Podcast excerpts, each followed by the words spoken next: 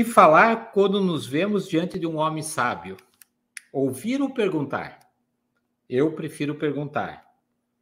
Afinal, as respostas certas não importam nada. O essencial é que as perguntas estejam certas, me ensinou Mário Quintana. O homem sábio é um experimentalista que adquiriu respostas durante a vida e muito mais que isso, sabe o caminho para nos ensinar a chegar até elas. No nosso Autores da Engenharia hoje, teremos um dos homens que mais contribuiu para as respostas certas da engenharia. Olá, Renato Saad.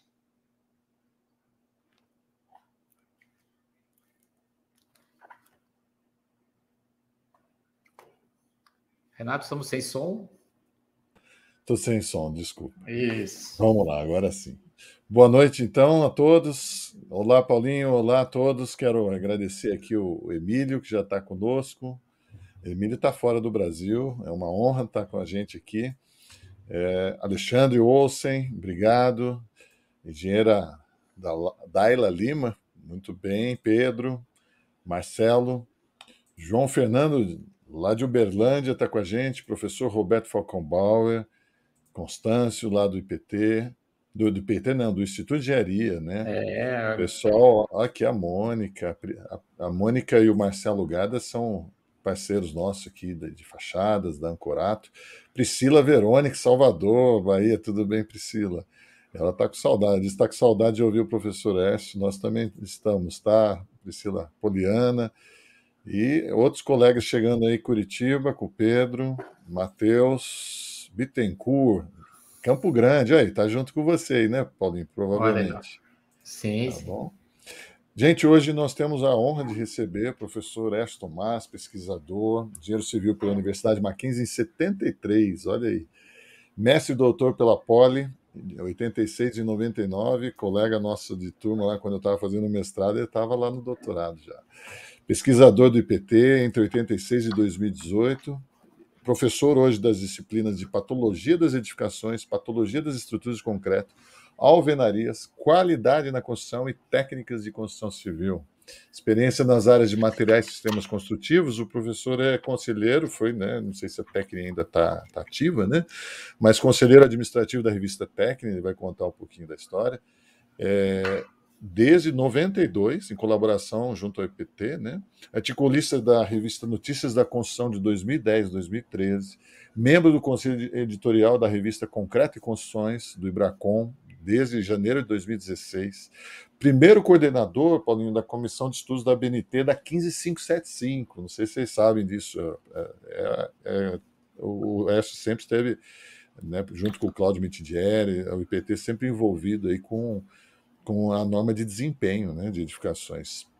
Autor dos livros Trincas em Edifícios, nosso best-seller, né, Causas, Prevenção e Recuperação, pela PINE, hoje pela Oficina de Textos, né, relançamento, Tecnologia, Gerenciamento e Qualidade da Construção, também pela editora PINE. E é coautor de vários livros, né, com, entre eles o Manual Técnico de Alvenaria, da Associação Brasileira é, da Construção Industrializada, BCI, Concreto, Ensino, Pesquisa e Realizações pelo IBRACON, Defects in eh, Masonry Walls é o guia né, de identificação e prevenção e reparo pelo CIB 403. Professor Écio, muito bem-vindo. Nós agradecemos aí a sua presença. Muito boa noite. Então, muito boa noite. É, é um prazer grande estar com vocês aí. Obrigado. Écio. Nosso, nosso prazer é imenso, professor. A gente está muito feliz, né? É, como nós já falamos, né, ter a sua presença aqui nos, nos enche de alegria, né? Como eu falei no início, o senhor é um exemplo para mim de respostas experimentadas, né? Isso pelas suas quatro escolas, né, que o senhor vai contar para nós, né, que, a, que eles ensinaram que a resposta não vem pronta, ela precisa ser provada e experimentada, né? Isso é fundamental. É. Você falou aí na, na introdução, Paulo, que alguma coisa do Mário Quintana, isso. sobre as perguntas, né? É. E dizem na realidade que é o seguinte: a verdadeira inteligência de uma pessoa se reconhece pelas, pelas perguntas que ela faz e não pelas respostas que ela oferece, né? É, é isso. É mais ou menos, mais ou menos o que o Mário Quintana falou. Perfeito, exatamente isso. Bom, minha, minha história de, de engenharia começa de calça curta. Ah, meu falecido pai foi mestre de obra e nas horas vagas fazia algumas coisas em casa, né? Fazia muro, prolongava alguma coisa, fazia os puxadinhos. E eu tinha um irmão mais velho que ajudava na arte de assentar tijolo e etc. E a mim cabia muito bravo carregar tijolo, fazer massa, e eu ficava muito bravo que não me deixavam assentar o tijolo. Né? Então começou por aí. Eu, eu tinha algumas brigas com meu irmão, e a mais violenta de todas foi quando ele estava fazendo, erguendo uma paredinha, e lá pela um metro e meio de altura, eu falava para ele, tá torto, isso aí tá torto, isso aí tá torto. Aí quase que ele me meteu um tijolo na cabeça, né? Então, nasceu daí, nasceu daí eu tinha, tive a felicidade de ter um padrinho, né? meu padrinho de, de batismo, depois padrinho de casamento, que trabalhava, tinha empresa de construção, era uma empresa grande de porte na época, era mais pavimentação, terraplenagem, obra de arte, e eu adorava, adorava ir para a obra, ele me levava, eu passava o dia me, dormia muito na casa do, desse meu tio, que tinha meu, meus primos também, né? E não me importava não levantar 5 horas da manhã, quatro e meia da manhã, ir para a obra. E começou daí. Daí nasceu a, a vontade né, de, de ser engenheiro. E, e a partir daí, esse meu tio, meu pai, meu tio meu pai José Tomás, meu tio Roberto Gerassi me incentivaram muito, né? Meu tio, inclusive, a gente não tinha lá muita posse, né? E esse meu padrinho me ajudou todo o começo de carreira. Primeiro que ele fez, por que ele foi para o Mackenzie? Por determinação dele, praticamente. Porque ele tinha engenheiros, ele tinha engenheiros do Mackenzie, da Poli, tinha um engenheiro mecânico da Mauá, tinha um ou dois engenheiros do, da, da Escola de Engenharia do Rio de Janeiro. Ele gostava muito do, do estilo dos engenheiros maquenzistas de tocador de obra. Então ele tinha lá os politécnicos, né? Na parte lá do cálculo, do, da gestão, etc. e tal. Mas ele falava, tocador de obra é Mackenzie, então você vai fazer Mackenzie. Aí fez questão, me pagou, me pagou todas as mensalidades, todo material de escola, livros dois anos e meio da, da, da, do início né, da escola. E aí, na metade do terceiro ano, eu comecei a fazer estágio no IPT. E aí, o meu irmão tinha um, um irmão trabalhando no IPT. Cheguei até lá para fazer um estágio não remunerado, curto. Acabei me apaixonando e essa brincadeira durou lá uns 40 anos, né, IPT. Então, basicamente, início é isso aí. Perfeito, uma vida, né? ah, o, o senhor nos contou que o senhor teve quatro escolas. Sim, tive. Bom, tive várias, né? Mas as ah. quatro principais foram Mackenzie, onde eu fiz a, a, a, graduação, os cinco anos de engenharia, né? Tive depois a Politécnica, onde eu fiz o mestrado, e aí eu demorei bastante tempo entre concluir né, a, a graduação, iniciar o mestrado, porque eu sempre tive o senso prático e eu achava assim, eu falo até hoje isso aqui, na prática a teoria é outra. Então, eu tive oportunidade, tive convite de, de recém-formado de iniciar dando aula na, na, na engenharia. O velho professor Simão Priskunik, que era o o catedrático de materiais de construção, ah, me queria, né? Eu até no laboratório do Mackenzie, e eu falei que não, não tinha experiência nenhuma, eu precisava primeiro aprender para depois lecionar. E foi muito bem substituído, isso aí no ano de 74, pelo Hageb Banduk. Olha só. Que fez uma carreira muito boa, Hageb era muito amigo nosso, o Hageb foi colega de turma, Na realidade, ele era para ter formado em 72, mas ele teve uns problemas lá com mecânica dos solos, com resistência, sei lá o quê. Acabou formando junto com a gente em 73, né? É. Fizeram alguma, alguma dependência junto, inclusive. Né? Ah, é? E, mas foi muito bem. Nossa, aí o Hageb teve uma carreira muito brilhante, não só no, no Mackenzie, mas fora, com o, com o Bauer, com a doutora Maria Noronha. Era um pessoal da pesada, um pessoal sem nenhuma brincadeira em relação à, à massa atômica do, do Hageb. Né? O Hageb tinha uma cara de bravo, ele encarava o aluno assim e não sabia uma doçura que estava por trás dele, né? Era um cara extremamente doce. Né? Então, aí a primeira escola foi o Mackenzie, a segunda escola foi a Politécnica. Na realidade, eu comecei, eu formei em 73, comecei a fazer o mestrado ali pelo ano de 82, mais ou menos, né?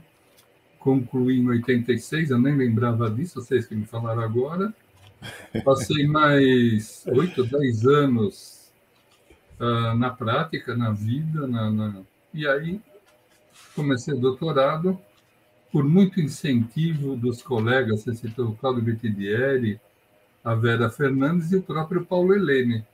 Se essas três pessoas não tivessem me incentivado, e o Paulo Helene, meu orientador, no mestrado, uhum. orientador foi o falecido Francisco Landi, que eu tenho um apreço muito grande, né? E no doutorado foi Paulo Helene, que me incentivou demais e teve muita paciência porque eu perdi alguns prazos, inclusive, e o Paulo conseguiu sempre protelar, né? Eu acho que tudo valeu a pena. Então, Mackenzie, primeira escola, Poli, segunda, e PT, terceira escola. Essa escola que foi de laboratório, foi da prática, uh, por meio do, do IPT, que a gente conseguiu, infelizmente, ver tanto desabamento, tanta hum. patologia, tanto tombamento, muita coisa, e a gente acaba aprendendo com, com os erros dos outros, né? Eu acabei me aprofundando bastante em patologia, e aí ali pelo ano 75, 76, tinha um, um fluxo de obra grande, né, da, da obra habitacional da Coab São Paulo, Inocop São Paulo, Inocop Bandeirantes, a própria CDHU, e tinha bastante patologia. E essas patologias iam desde de, de fissura até escorregamento de talude, corrosão de armadura, coisa do gênero, né? Aí, meu segundo chefe, meu primeiro chefe, a gente fala que, que hoje fala que tem chefe ainda, mentira, eu agradeço muito ter tido chefes. Chefes que me deram direcionamento forte, tanto na parte técnica como na, na, na, parte de disciplina, né? foram muito importantes. O primeiro no IPT, acho que foi o falecido Sérgio Simondi, e o segundo, Luiz Carlos Martins Bonilha, que a gente chegou uma época ser assistente aluno juntos. Eu era assistente aluno de, iniciando, eu estava no terceiro ano da escola, e o Bonilha estava praticamente se formando no quinto ano fez, ele está fazendo engenharia da USP de São Carlos, né? A gente teve teve um semestre colegas. No fim ele virou um engenheiro muito brilhante, chegou a ser diretor superintendente, diretor presidente do, do IPT. E um belo dia eu ficava numa sala junto com o Landi, que era inclusive era um consultor do IPT na época. E um dia estava sentado eu na minha mesinha, o Landi na sua mesona, na mesma sala. Entra o Bonilha e fala, professor Landi, nós temos uma, uma demanda muito grande de patologias em obras, né? E o que, que nós vamos fazer? Aí um olhou para o outro e falou assim, ah, nosso especialista aqui, ó. Eu nunca tinha aberto um livro sobre fissura, sobre corrosão de armadura, sobre nada.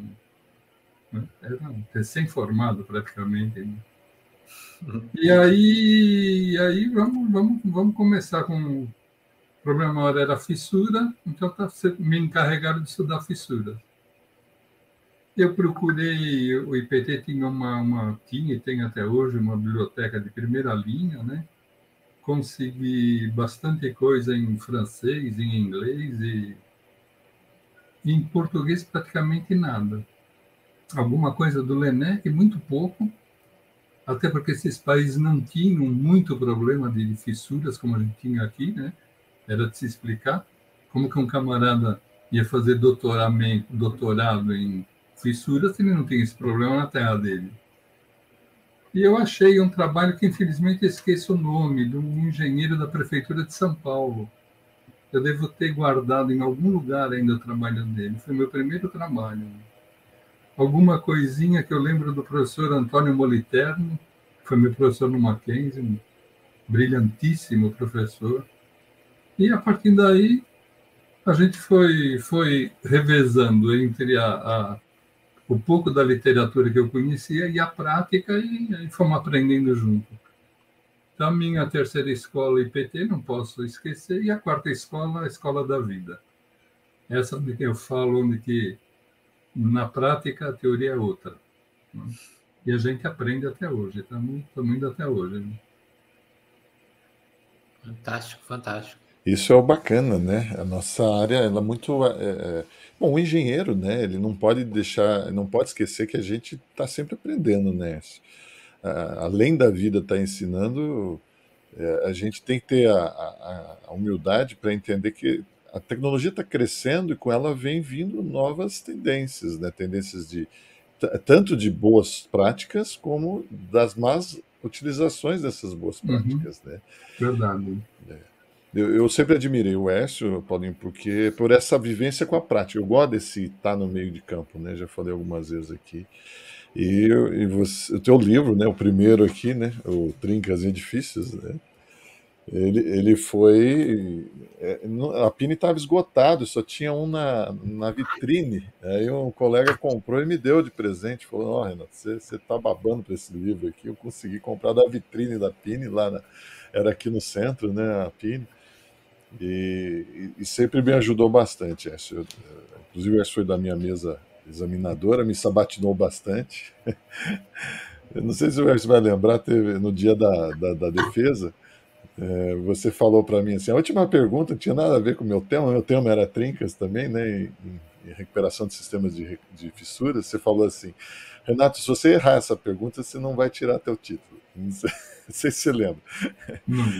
Aí você fez a pergunta: para que, que serve a, a seladora, né? No, por que, que você sela antes de pintar? Eu falei, mas não tem nada a ver com o meu tema, né? Mas, ok.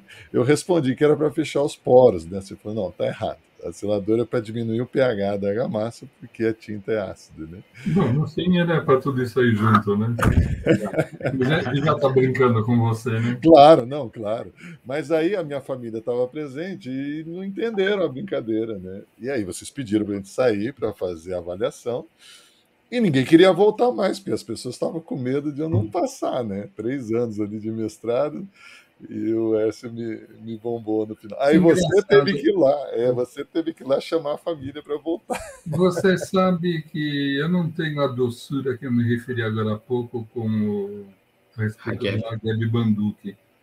Mas eu não sei, eu também, de vez em quando, as pessoas se assustam comigo e eu faço umas brincadeiras assim, mas muito sério, sabe? Eu e a pessoa não percebe que eu estou brincando, né? É, eu Mas... sabia que eu te conheço, né? Eu, você é meu professor e da minha banca, né? Ó, o Carlos aí, Regatieri está aí. É. Eu vi aí o Carlos Regatieri acabou é. de entrar. É. Regatieri é um colega, colega de farra também da, da, da farra. do mestrado do, do mestrado da Poli. O Regatieri não sei se foi no mestrado ou no doutorado. Acho, Acho que, foi no mestrado. E lembro bem uma passagem, depois não vou contar. Lembro a Fabiola Lira, você falou que está por aí também, a Fabiola? Não? Deve estar tá chegando. Ela sempre é, vem, eu ainda não apareceu. Eles lembram de uma, de uma passagem. Antes eu preciso falar de uma coisa. Pode falar. Porque a minha história começou assim, lá das fissuras, né? O velho professor Lando, que na época não era tão velho, não, infelizmente ele morreu novo, né? É, mas ele era bem mais novo ainda, era o Orlando e o Bonilha, e ah, ela aí, e Pina de Fissura teu. Ah, aí, é o bom do IPT, né, que eu falo que foi a terceira escola, né? não necessariamente nessa ordem, estou falando em ordem cronológica, né? Que ela foi, em ordem cronológica, ela foi a segunda. Mas, assim, uh, quando me falaram isso aí, que eu precisava, e eu comecei a ler as primeiras coisas, eu vi o seguinte: tinha implicação de, de mecânica dos solos, de física das construções, de térmica, de higroscopia, de estrutura, de concreto. De... Aí, rapaz, a felicidade do PT. Uh, ah, no dia seguinte, eu escrevi uma página, nem uma página, propondo, então, como que eu atuaria em, em função de,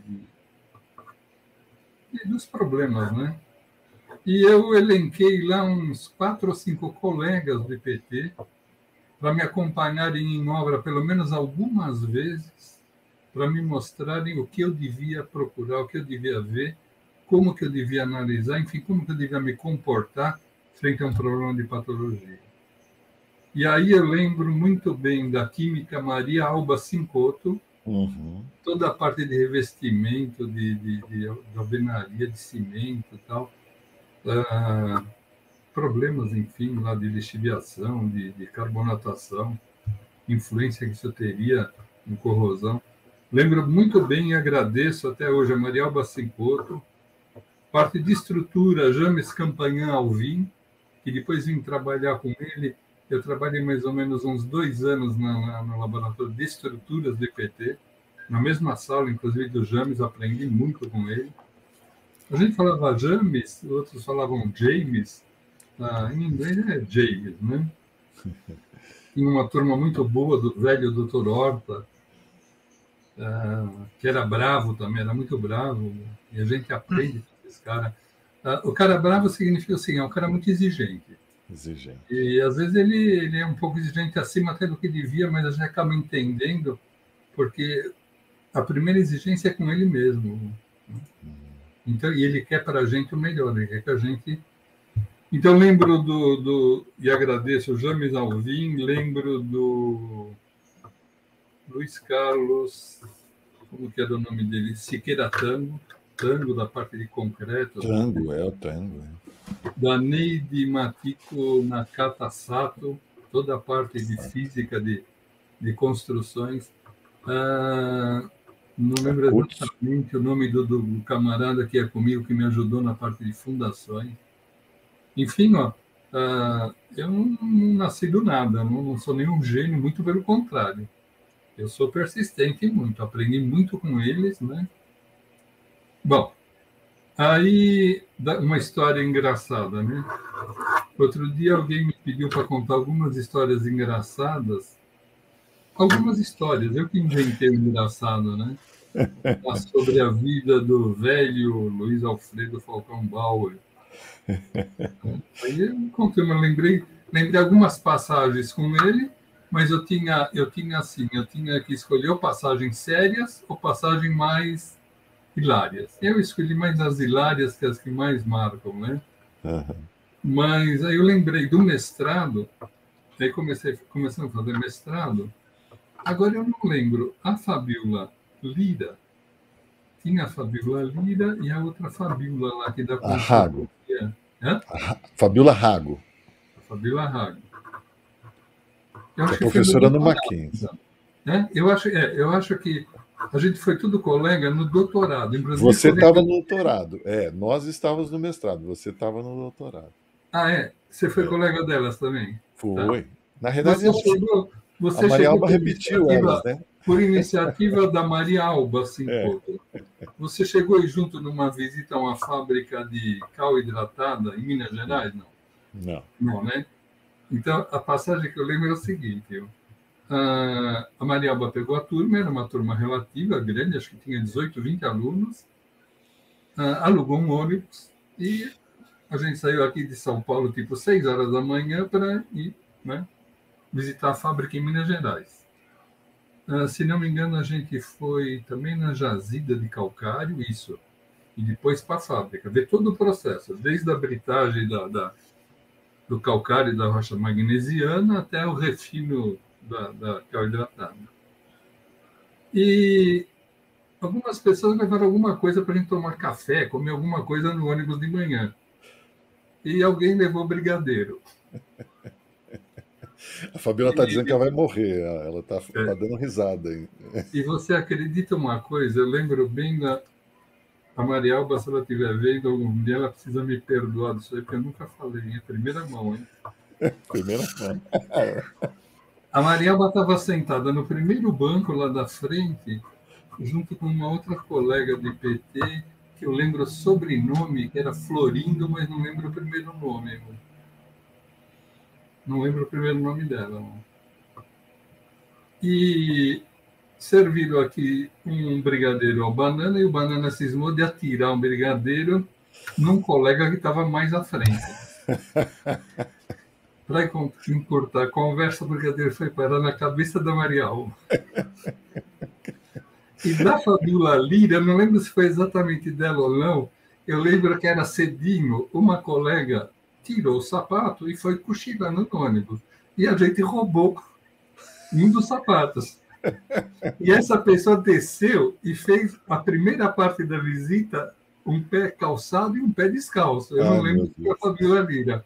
E ele falou, mas você veio com os dois sapatos? Tem certeza? Tenho certeza. É mais ou menos isso, né? Esse era o espírito, né? É, ela, pode, tá... ela pode confirmar, né? Ela tá, aí. ela tá aí, ela falou que vai morrer, né? Ela tá dando esse risada. Era o espírito, esse era o espírito. A gente foi. Eu lembro assim a história do IPT. Eu vejo, eu vejo a moçada hoje, e eu tenho filhos também, não estou falando dos filhos dos outros, né? Eu vejo a moçada hoje muito ávida em subir rapidamente. Eu brinco que o cara entra estagiário, depois de seis meses ele quer ser coordenador, depois de um ano e meio ele quer ser diretor da, da empresa. Isso aí é complicado. Eu lembro, meu tempo de estagiário, por exemplo, fui comprar muito maço de cigarro para o Sérgio Simonde, por exemplo. Não, não me incomodava nem um pouco, né? Uh, gostava de ficar muito perto deles, das pessoas mais de Fui, fui testemunho ocular da fundação do Ibracom. Hum. Eu era estagiário, né? Eu lembro a época lá do, do, do Bauer, do Gilberto Molinari, do PT. O Bauer não, o Bauer já, já tinha. O Bauer fez, foi funcionário do PT, acho que pouco tempo, né? O Bauer já tinha o seu laboratório. Né? Mas o Luiz Alfredo Falcão Bauer, o IPT Gilberto Molinari, Francisco Assis Basílio, da BCP. Eu sei que numa reunião lá que tinha mais ou menos umas 10 pessoas, foi logo depois de um, de um simpósio que teve no IPT, inclusive, se não me engano, sobre durabilidade do concreto, né? E a volta de, de, de uma mesa, lá, essas 10 ou 12 pessoas acabaram constituindo o, o do IBRACON, Instituto Brasileiro do Concreto. E eu, junto com mais três ou quatro estagiários, a gente era estagiário, na época, não, na época a gente já tinha sido promovido, a gente era assistente aluno. A gente ficou sentado num, num banco um pouquinho retirado da mesa, uh, com direito a assistir a reunião, mas sem direito nem a voz nem a voto. Mas é uma pena, eu gostaria de ver a ata de fundação da, da, da do IBRACOM, é. Eu não sei se a gente acabou assinando como testemunho ou coisa do gênero. Eu falei para o Paulo Helene outro dia, seria muito legal se a gente conseguisse recuperar essa ata, inclusive publicar parte dela na, na, numa das revistas aí do Ibracom. Né? Seria, bacana. Seria muito bacana. É. E, e o Ibracon tá, tá todo vapor, né? O Paulo Helene tá. E pegou mesmo, né? Ele gosta daquilo, né? Então, o Paulo, o Paulo uh, nessa época da fundação do, do Ibracon, que olha, que eu lembro que eu era, eu era já assistente aluno, eu não sei se o Ibracon foi fundado em 71 ou 72, ou talvez até 73. Não lembro ele, exatamente. Ele Era, vai fazer 50 anos agora, é. É, o jubileu agora. Então foi 72. Ele é o jubileu. 50 anos agora, é. Uh, eu acho que nessa época o Paulo Helene não era ainda do IPT. Se não me engano, o Paulo, o Paulo formou em 73 também. E acho que nessa época, não sei, talvez ele fizesse já estágio, não no IPT, não lembro dele no IPT estagiário, lembro dele engenheiro já. Sim. Mas, se não me engano, ele fazia estágio lá no, no Bauer, lá com o Bauer. É. Ele, ele conta que ele estava numa construção mesmo, né? numa obra. É. é. pode ser que seja.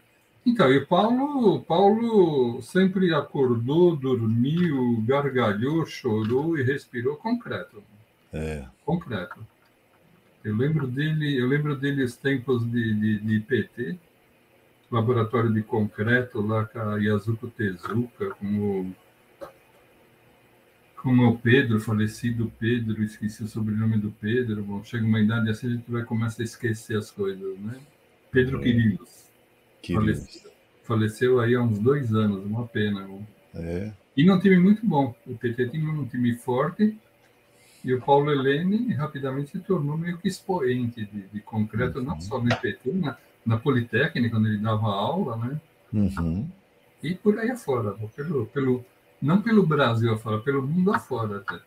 Pelo mundo, é. Ah, cheguei a trabalhar uma época, uma, eu lembro muito das coisas engraçadas, né? Eu não sei se ele vai gostar ou não, mas eu vou contar. Tem muitas passagens com o Paulo Helene, inclusive em obra. Duas, duas só, duas, duas engraçadas, né? A gente estava acompanhando uma obra em Rio Grande, Rio Grande. É, era um conjunto habitacional bem grande lá, com mais de mil unidades e tal. E eu lembro, a gente ia para a obra, passava três, quatro dias, voltava para São Paulo, passava mais dez dias aqui, voltava para lá. E eu lembro uma tarde, estava meio garoando, e combinei com o Paulo, Paulo, eu vou olhar um setor aqui junto com um engenheiro da construtora, você olha o outro. E mandei ele para um lugar já bem, bem lá para baixo do conjunto.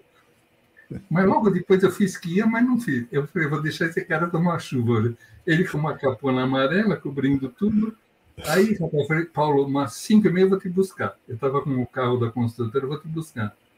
Mas não foi buscar, não foi, vou deixar o bicho voltar a pé. Aí lá para quando é umas seis horas, mas eu tô, tô, tô, tinha um escritóriozinho da obra, tinha um terraço, eu estou sentado no terraço, lá vem o Paulo, debaixo de garoa, ele tinha um óculos bem pequenininho, é. tudo pingado, assim, respingado de, de gotas de chuva, né? Aí eu pô, Paulo, já estava de saída, rapaz, atrasamos aqui, mas era mentira. Isso ele não sabe também. Ele viu na chuva. Eu falei, Paulo, não fica triste, na próxima vez que ele voltar aqui, a gente vai adaptar um limpador de para-brisa os óculos. Essa foi uma passagem boa. Outra passagem que eu lembro boa dele do IPT, a gente estava fazendo um trabalho, acho que era em Cubatão, era um negócio da Sabesp, Estação de Tratamento de Água da Sabesp. Ah, a gente estava fazendo um trabalho junto, eu era chefe dele, você acredita isso? Eu era chefe do agrupamento e eu sei que a gente prometeu um, entregar um trabalho tipo dia 10 de, de maio. Chegou dia 10 de maio, o Paulinho pegou a, a, a malinha dele, passou em frente à minha sala, tchau, Arcel, até amanhã, escutei o trabalho. É, era hoje o dia para entregar. Pô, Arcel, não deu. Eu vou pedir mais uma semana. Tudo bem, eu vou falar com os caras amanhã. Na época não tinha, não tinha e-mail, celular. Uma coisa, não tinha e-mail. É. Que nem fax tinha, não, fax tinha. Falei com os camaradas, adiamos para dia 17 de maio. Adiamos uma semana. Chega no dia 16 de maio, tardinha, Paulinho me dá tchau de novo, às até amanhã. Paulo, e o relatório do, do, da, da Baixada? Né? Pô, Marcelo, não consegui pegar. Bom, então nós vamos pegar hoje. Hoje? Agora? Agora. Vamos passar a noite trabalhando. Tá falando sério? Eu falei, tô, rapaz, você não pode? Vamos passar uma noite trabalhando. Entregamos no dia 17. Olha só. É. E, então, isso aí que eu era meio, meio. Eu olho para trás, eu era meio estúpido, assim, né? Passei muitas noites trabalhando, eu cheguei para o IPT. Por isso que eu falo para os jovens, né? Nada vem de graça. Eu cheguei eu cheguei para o IPT numa sexta-feira, às nove horas da manhã, nove, nove e meia. Nunca tive horário certinho para entrar, mas também nunca tive para sair. Entrei no IPT uma sexta-feira de manhã, nove, nove e meia, e saí na segunda-feira às sete da manhã. Nossa, passou o final de semana tudo. Exatamente.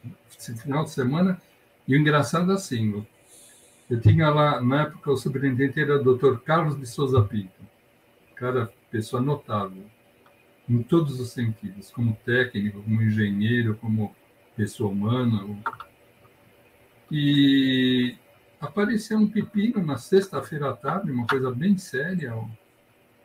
E ele chamou Bonilha, Bonilha na época era diretor da DED, Divisão de Edificações. E aí, dali meia hora que ele chamou Bonilha, veio uma pessoa me chamar se eu podia ir numa, lá na sala do Dr. Carlos. Aí me falaram mais ou menos o que era, se eu podia encarar. Eu achei que eu podia. E eu falei, ah, isso aí sábado, se eu ficar o dia inteiro aqui, eu resolvo. Mas fiquei sábado e domingo. Mas que entreguei na, na segunda-feira de manhã para ser datilografado. Datilografado. Desenho, eu já tinha feito os desenhos. Falando em desenho, ah, contando o caos, né? Sabatini, Sabatini. Uh, Sabatini foi meu colega, não só de turma de mestrado, agora sim, não foi doutorado, mestrado. Ele era meu colega de turma, mas colega de turma para fazer trabalho. Eu não lembro que trabalho que era exatamente, né? A gente tinha uma turma lá de quatro alunos e com todo respeito à politécnica e tal, né, a gente a gente o trabalho nosso, a gente fazia um mestrado, mas eu era engenheiro do IPT, tinha que ter uma dedicação, e IPT, quem é chefe, trabalha mais que os outros. Tem a, a IPT, acho que o serviço público é mais ou menos assim, você tem muita te dão muita, te delegam muita responsabilidade, né? Muito pouco em troca, mas responsabilidade. E aí eu lembro um trabalho do Sabatini, acho que o outro lá era o Marcos Elano, Montenegro. E eu sei que tinha uns desenhos lá e a gente fez um desenho, a gente fez uns esquemas, né? meio à mão, meio com lápis HB e tal, uns esquemas. Rapaz, a hora que o Sabatini viu, ele falou: não, não, não podemos entregar assim. Aí sim, aí foi o Sabatini que passou um fim de semana fazendo todos os desenhos com normógrafo, nanquim e papel vegetal. Você acredita isso? É... Precisaria resgatar esses desenhos também. É, rapaz, é, não lembro exatamente, mas eu, eu, lembro bem do colega Sabatini, principalmente por causa disso, né? Fernando Henrique, cara, Sabatini, poxa, vamos, é um trabalho acadêmico, né? Não é um, não vai ser publicado, não, não, não podemos entregar assim. E o Sabatini fazia os trabalhos dele de, de, de tempo de, de mestrado, de doutorado, fazia como se fosse para ser publicado no, no nos anais internacionais do. É, ele contou aqui que ele desenhou a escada da casa dele, né? Diz é. que é uma escada de madeira. É, era, uma tendência, era uma tendência de ser professor, né? Eu é. me considero assim um engenheiro ah, com um desvio para ser professor. O Sabatini não, o Sabatini era professor mesmo. Ele nasceu para nasceu nasceu para ter todo o cuidado acadêmico, de linguajar, sabe? A gente escrevia assim meio, né? Ele não, não, não podemos usar. É que nem a, o troço patologia e patologias. É. O Paulo Helene me enche o saco, me desculpa a força da expressão. Eu estou lá, eu tô lá no conselho da, da revista, lá desde 2016, você falou, né? Não é. lembro exatamente o ano. Do Ibracom? Não, é. da técnica. Não, da revista do Ibracom, que chama Ibracom. Concreto e Construções. É, 2016. E, é. É, e aí eu quero escrever algumas coisas lá, eu, eu uso patologia como defeito, disfunção, falha. E ele fala que não, patologia é uma ciência. Para mim, ciência é na medicina. Para mim, eu continuo usando patologia. O Paulo é super teimoso, mas eu sou mais teimoso que ele. A última vez que a gente teve um embate sobre isso, e como ele é, ele é presidente do Ibracom, tudo bem, a definição é dele, eu for presidente do Ibracom, eu passo a adotar a patologia como defeito, estou brincando, obviamente, né? Uhum. Mas uh, eu, eu juntei alguns títulos e mandei para ele, mas assim, o bicho não convenceu. Eu peguei tese de doutorado da Escola Politécnica da USP de São Paulo, não sei se ele conhece, que o título do trabalho era Patologias, não sei o que lá, não sei o que lá. Peguei mais, mais, mais de um trabalho de tese de doutorado, dissertação de mestrado, peguei alguns trabalhos de alguns diretores que ele tem na diretoria dele falando patologias, e mais do que isso, fui lá na língua mãe. Peguei alguns trabalhos de, de Portugal, do LENEC, da, da, da Universidade do Porto, que o pessoal, título de trabalho, título de livro, falando patologias. Então, assim, para mim é uso consagrado, é uso consagrado, deixa para lá. O, o, livro do Canovas, né? Patologia e Terapia do Concreto, é o título, né? Não, mas lá é singular, se não me engano, né? Patologia. Ah, o patologias. Ah. É, o que ele não gosta é que usa o, o, o plural. plural. Ah. É, que usa como. Não, e não gosta que usa patologia como falha, como problema. Mas Entendi. tudo bem. Como Eu acho que é um neologismo, a língua é muito viva. É. Eu pedi, eu sou meio chato, eu pedi o parecer do, do, do jornalista lá da, da revista Concreto e Construções, Fábio Luiz Pedroso, um cara super competente, muito cuidadoso com a linguística, inclusive. É. Ele escreveu lá uma página, quase uma página inteira, dizendo que podia sim usar usar como defeito e tal, mas o Paulinho não se convenceu. e manifestações patológicas? Hoje eles não, ficam no... não, aí não tem problema nenhum. Aí. Nenhum, né? Ah, você está falando, ó, eu, sem falsa modéstia, não sou convencido, mas também não, não sou falso modesta. É. Falso modesto. Uh, meu português sempre foi muito bom. E eu devo isso ao Celso Bernardes da Silva, meu professor de ginásio de, de uhum. português, que era. Esse sim, esse foi o cara, acho que é o homem mais rigoroso que eu conheci na minha vida. É. Tinha um livrinho chamado Grafemos, já ouviram falar? Não. Grafemos. Era um livrinho ainda, acho que umas 60, 70 páginas de regras de grafia. Bom, era Grafemos, né? É. Regras de acentuação, etc. E eu era, eu era bom, eu era fuçado, eu fazia umas redações tadinha, a minha falecida mãe não acreditava, sabe? Ela, às vezes, ela lia a minha redação e falava assim, de onde que você tirou isso? Eu não tirei, mãe, eu que fiz. Mas ela não acreditava muito. Ela falava, nossa, não acredito. Mas é a primeira redação que eu fiz com o Celso Bernardes da Silva, eu tirei nota 3,5. Oh. Eu nunca tinha tirado uma nota menor que 8 né, na minha vida em uma redação. Aí, com muito cuidado e tal, fui perguntar, para tomei a, a, liberdade, né? Tive a cinta de perguntar para o professor, professor, desculpa perguntar, mas por que eu tirei nota tão baixa? Ele falou assim, daqui, deixa eu ver, ó. ó, você usou duas vezes na tua redação, você escreveu sobre com acento no O. Não tem acento. Né?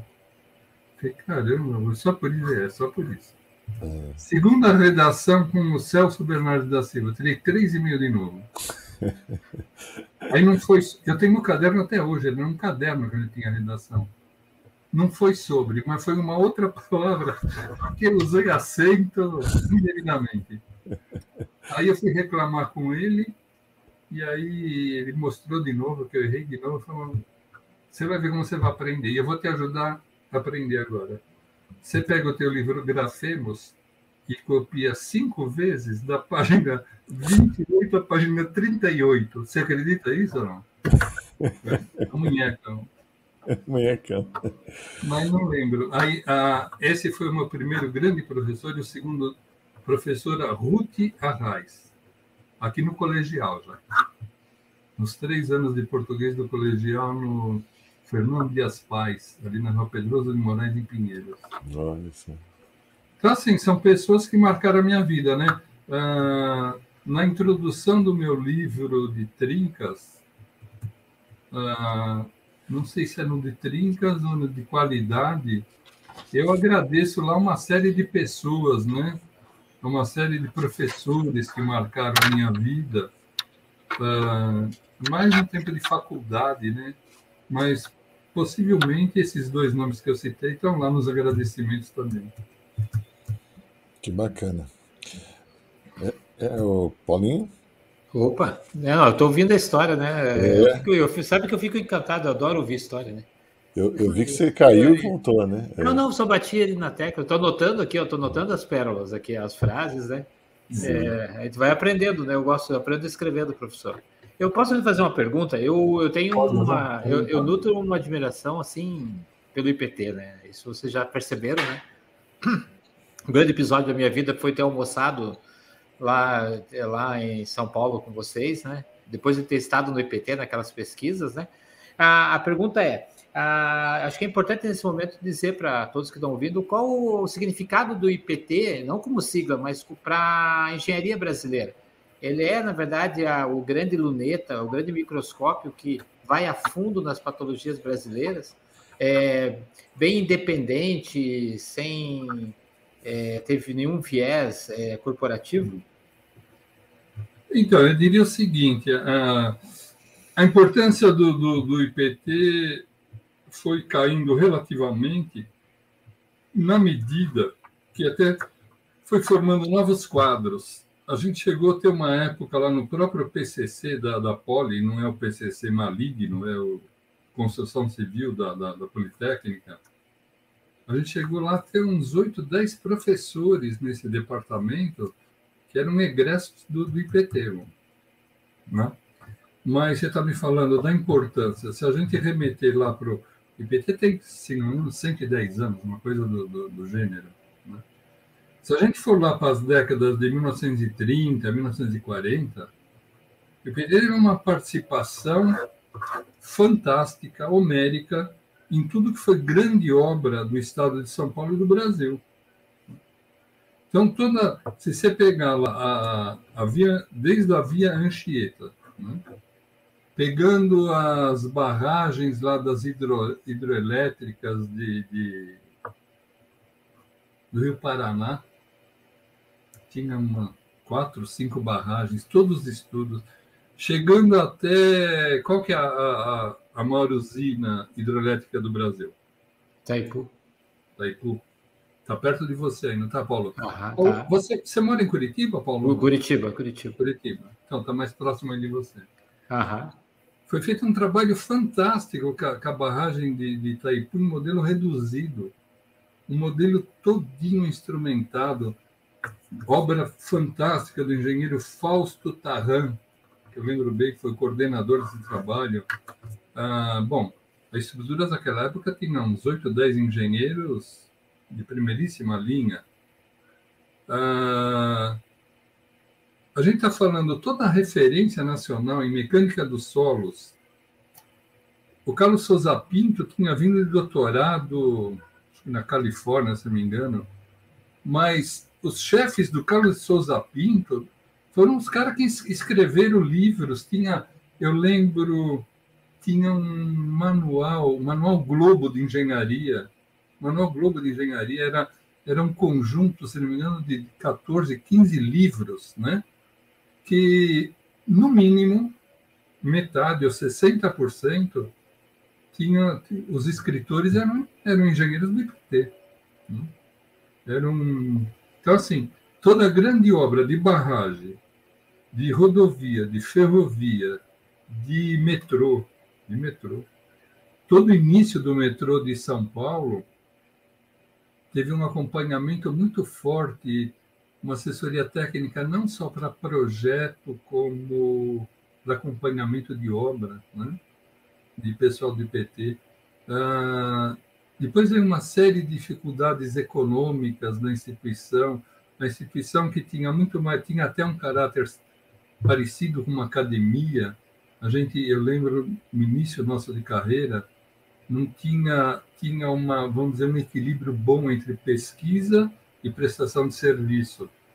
Mas a série de governos estaduais que vieram ao longo do tempo foram quase que delapidando esse modelo, passando cada vez mais responsabilidade financeira para o IPT. Então, eu lembro meu tempo de chefe de agrupamento, por exemplo, eu tinha lá um modelo, eu tinha um, eu tinha uma meta lá de faturar, vamos dizer, 30%, 35% da, da nossa despesa. Uh, E se eu não faturasse também, rapaz, se a gente tivesse feito o trabalho grande do. Porque a gente fazia muito trabalho que não tinha remuneração, inclusive para a instituição, para o IPT. Fazia trabalho para prefeituras, fazia trabalho para, para companhias de habitação, que ou não tinha remuneração, ou a remuneração não era condizente, né? Mas desde essa época, que isso aí era anos 70, anos 80, 1980, por aí, né? Eu não lembro exatamente, eu fui chefe de 1985 a 96, 97, por aí. O meu modelo era esse. Quando eu saí de PT, o modelo era inverso. A gente tinha que faturar 70% da. da né? e, e não que todos os departamentos do PT conseguiam ter esse modelo. E aí o departamento que não tinha esse modelo ia sendo né? ia sendo, vamos dizer, não ia, não ia renovando os quadros quando as pessoas. Não era que você chegava lá de uma forma brutal, não, não, não faturou, então está todo mundo dispensado. Mas era assim, quando a pessoa saía, uh, não, era, não era reposto, quando a pessoa. Quando a pessoa aposentava, aposentava não é. era reposto. Mas, assim, a importância do, do IPT nos anos 50, 60, 70, do século passado era vital, era a grande instituição brasileira, tinha uma política de mandar muito técnico para o exterior, né? muito, muito. Tinha um intercâmbio muito forte com Lenec em Portugal, com uhum. CSTB na França, com instituições norte-americanas. Isso, isso engrandecia muito, né? Esse modelo houve uma tentativa de retomar, vamos dizer, aí, de uns uns 4, 5 anos para cá. Né? A instituição está tentando retomar esse modelo. Que...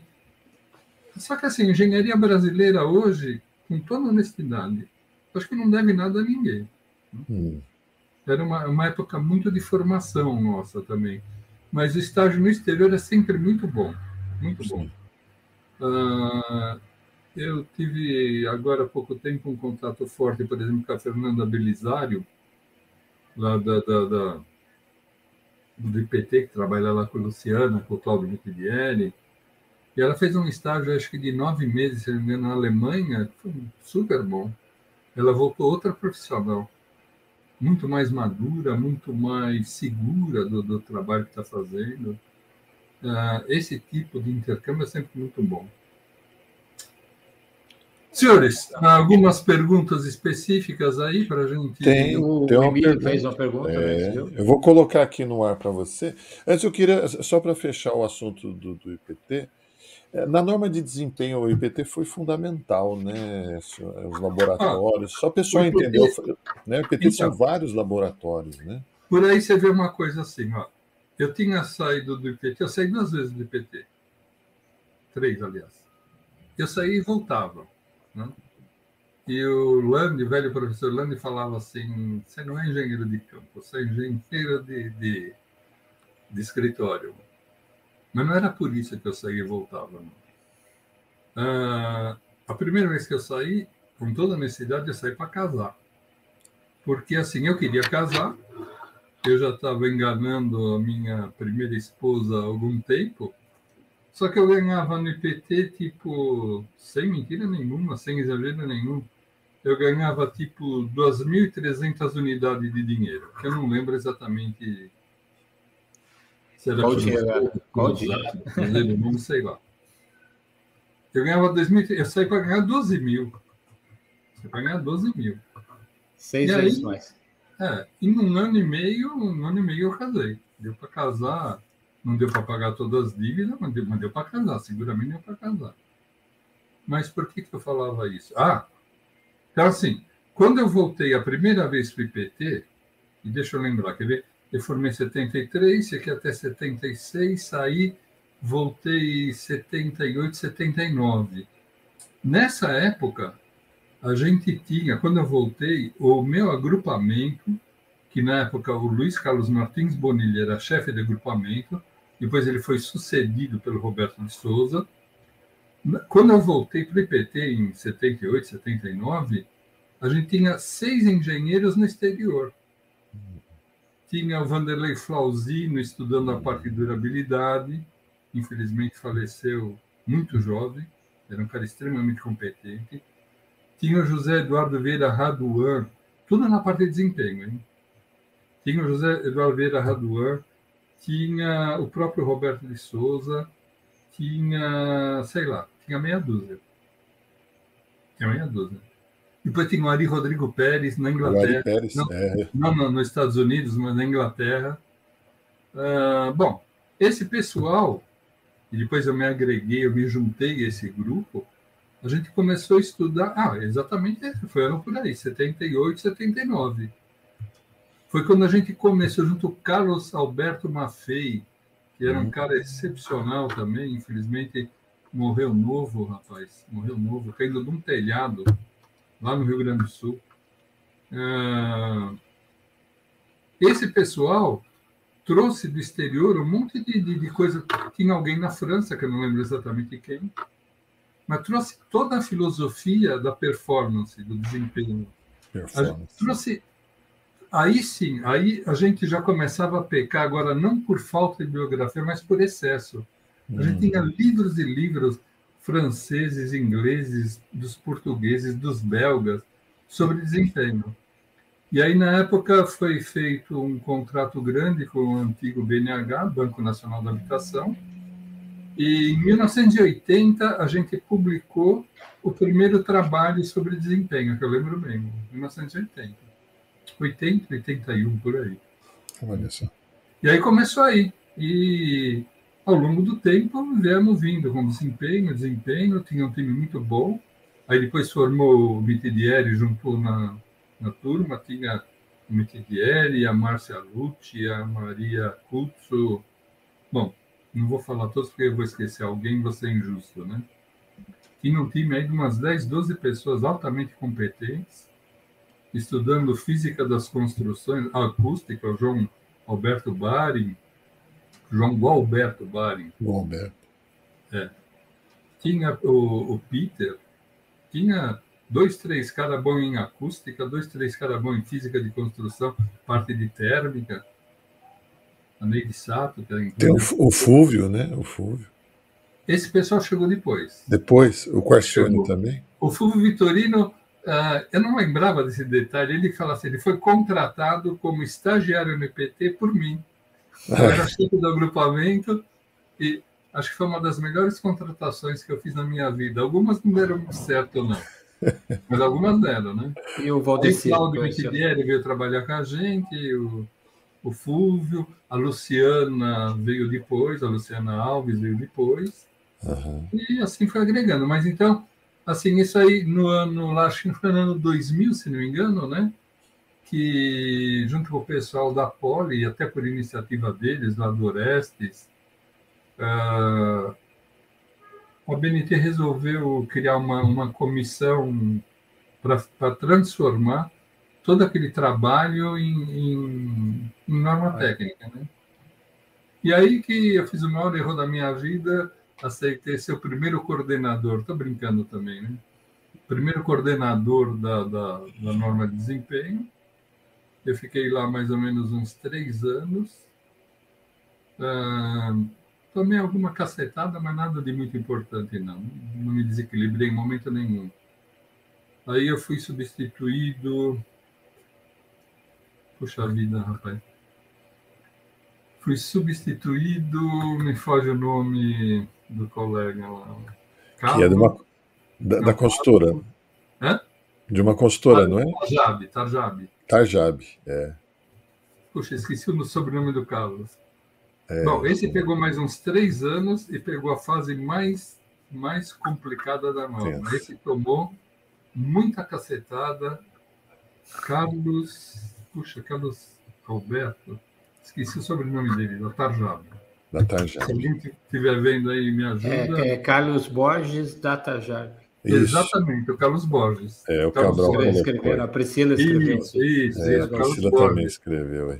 É. Isso. E o Carlos, o Carlos, uh, camarada excepcional, conduziu super bem, mas tomou tanta porrada, porque era o seguinte, para nós lá do IPT, uh, desempenho já era arroz e feijão. Né? Até pelo que a gente viu, eu também cheguei a ir para a França, Mitidieri chegou aí também. Então, assim, tudo que a gente viu, tinha assim o CSTB, por exemplo, Centro Científico e Technique do Bâtiment. Era um IPT modernizado, com, com eles tinham câmeras fantásticas, a gente tinha coisa aqui meia que com, com o, o, o, cerceamento financeiro que a gente sempre trabalhou, né? Eles lá tinham muito dinheiro para isso. Mas, então, para a gente era meio água com açúcar, era normal. O pessoal da Poli estava chegando. O pessoal da Poli, da FAO de São Paulo, da, da Escola de Arquitetura e de Engenharia da USP São Carlos, depois chegou o pessoal da Federal de São Carlos também. Uhum. Para eles não era tão novidade como a gente, mas era pessoal do, do, do meio acadêmico com uma facilidade maior para entender as propostas. Agora, a grande massa de construtores, projetistas de, de, infelizmente, de arquitetura, de estrutura, de fabricantes de material, até, até esse pessoal conhecer um pouquinho disso, entender até aí era, era a gente tomava bala de tudo quanto era lado. E o Carlos Borges, uh, assim, tinha aquelas peças assim. A gente estava fazendo um trabalho, calcula só, que era para trazer mais trabalho para o IPT. Acredita você? Que era para criar, criar fatos para trazer ensaio para o laboratório do IPT. Nossa. É. Tinha coisa que falava assim, isso aí é coisa para elite das grandes construtoras afogarem as pequenas. Nossa. Uh, eu lembro, não vou falar a cidade, não. Uh, o Carlos Borges, que eu sei, foi dar uma palestra numa cidade aí do Nordeste, que eu não vou falar qual é, e quase apanhou. Ele não conseguiu dar a palestra. Nossa. Ele não conseguiu dar a palestra. É. O pessoal tinha essa ideia de, de né? Bom, hoje, depois de 2013, o arma está sendo revisado. Ah, depois disso veio o último coordenador, né? Eu fiquei três anos, o Carlos Borges acho que uns três anos também, depois veio o Fábio. Vilas Boas. Vilas Boas. Vilas Boas, isso. Esse pegou uma, uma, uma parte já um pouco mais. Light. Mais. Mais, mais calma. Uhum. E, mas conduziu também muito bem. Conduziu também muito bem, tranquilamente. Né? Hoje o pessoal entende um pouco mais o que é desempenho, a, a norma de desempenho era uma coisa única e, eu costumo dizer, o ser humano tem medo de tudo que é novidade. Uhum. De cara ele já, já é reativo, né? Uh, hoje, bem mais consolidado, a gente já teve parceiros muito importantes uh, nas associações, embora teve uma das associações que falaram uh, pelo menos um dos membros lá que iam melar aquela norma, melar literalmente. É, nessa época mesmo, né? né? porque eu ainda era coordenador. Mas tudo bem.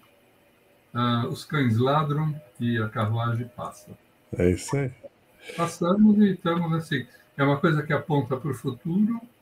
Foi uma, uma iniciativa inédita, acho que é o único setor de, de, de da produção que se autorregulamenta.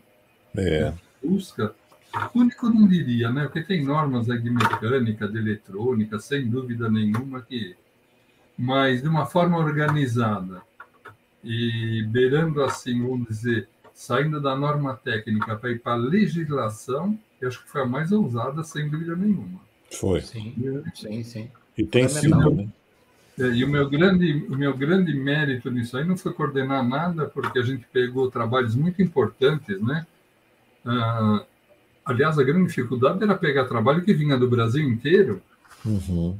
porque teve pessoal de Minas Gerais, do Rio Grande do Sul, do Paraná, do Rio de Janeiro, e era fazer a primeira concatenação daquele, né?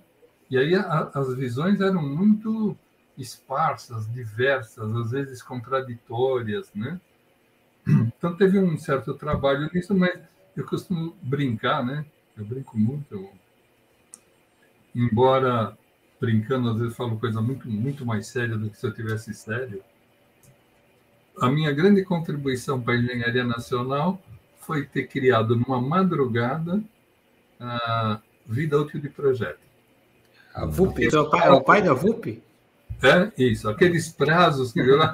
Foi, foi, foi, além de ser coordenador geral da norma, era coordenador da parte 1. Né? E eu sei que a gente tinha alguns prazos, o trabalho tinha um financiamento da, da Caixa Econômica Federal, e se não me engano também da FINEP, né?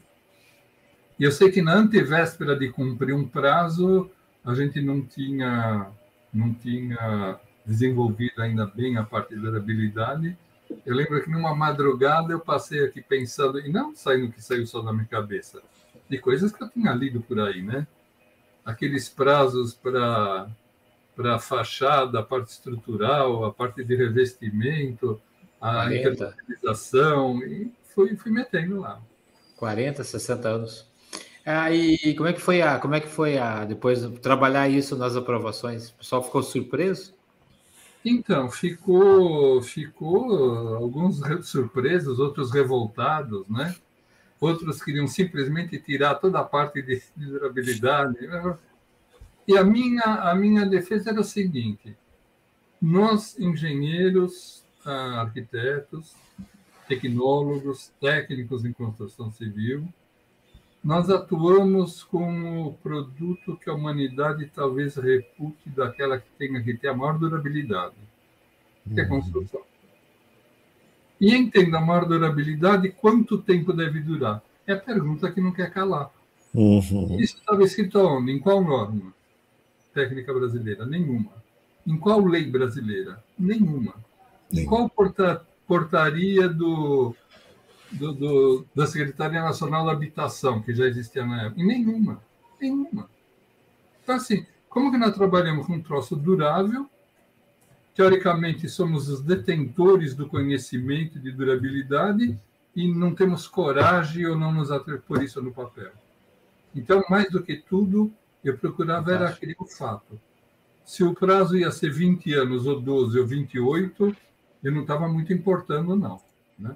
Só que sim, tinha um respaldo de algumas normas estrangeiras, de alguma legislação estrangeira.